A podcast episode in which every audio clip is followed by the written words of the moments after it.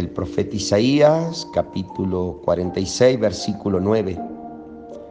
Yo soy Dios y no hay otro, soy Dios y no hay nadie igual a mí. Así como el Señor siente una exclusividad por nosotros, también quiere ser nuestra exclusividad. Él quiere que lo reconozcamos como el único Dios y Señor de nuestra vida.